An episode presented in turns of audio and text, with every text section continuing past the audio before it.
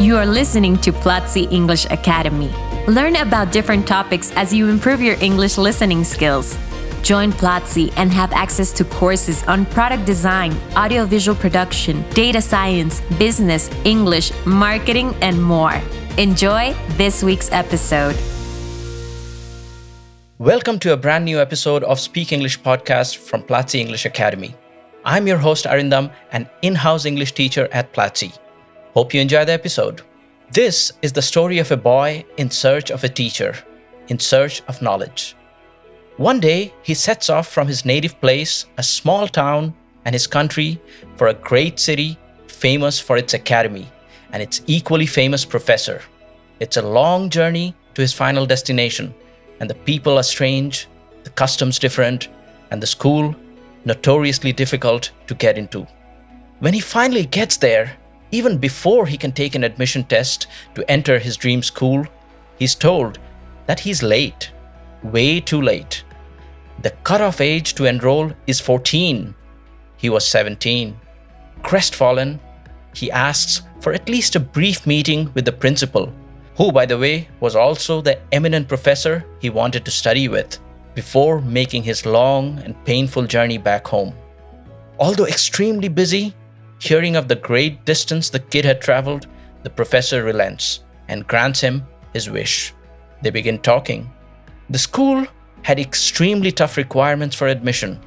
Aspirants had to excel in mathematics, natural science, philosophy, history, astronomy, politics, and theology, besides having a deep understanding of the work of its leading professor.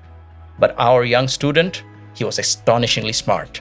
The professor asked, What is excellence and how can we achieve it? The student replied, Excellence is never an accident. It is always the result of high intention, sincere effort, and intelligent execution. It represents the wise choice of many alternatives. Choice, not chance, determines our destiny. The professor, impressed, then asked a most difficult question What is that do human beings have in common that makes them both human? The student, now throwing the question back at him, asks instead, What makes two human beings two humans rather than one? And so the conversation went on for hours, the legend goes. Thus, you see, the youngster could not only hold his ground on all these subjects, he could also challenge the professor on his work, on his ideas. The rest as they say, is history. In this case, the history of Western philosophy. You are listening to this ad because it seems it's the best moment to tell you something really interesting. This week, we are launching our C1 Advanced English course, Presentations and Idiomatic Expressions. In this course, you will learn various skills needed for work, life, and travel. You will also learn how to make presentations and about interesting idioms and expressions. So go to platzi.com slash expresiones idiomáticas and remember, never stop learning. Now, you must be wondering who the student and the professor are, right? Well, the name of the student is Aristotle and his teacher, Plato. So, can you guess if the student got a special admission after that meeting? Yes, of course.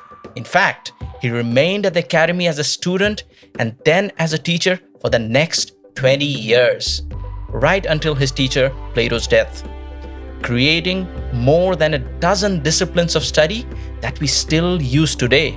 After that, he returned home and became the private tutor of another little boy whom the world would later come to know as Alexander the Great. That's our episode for today. Hope you enjoyed listening and practicing your English. Catch you on the next episode. Bye bye. This was Platzi English Academy. Thanks for listening. Share this podcast if you liked it and let us know which topics you would like for us to discuss in future episodes by going on Twitter and using the hashtag Platzi English.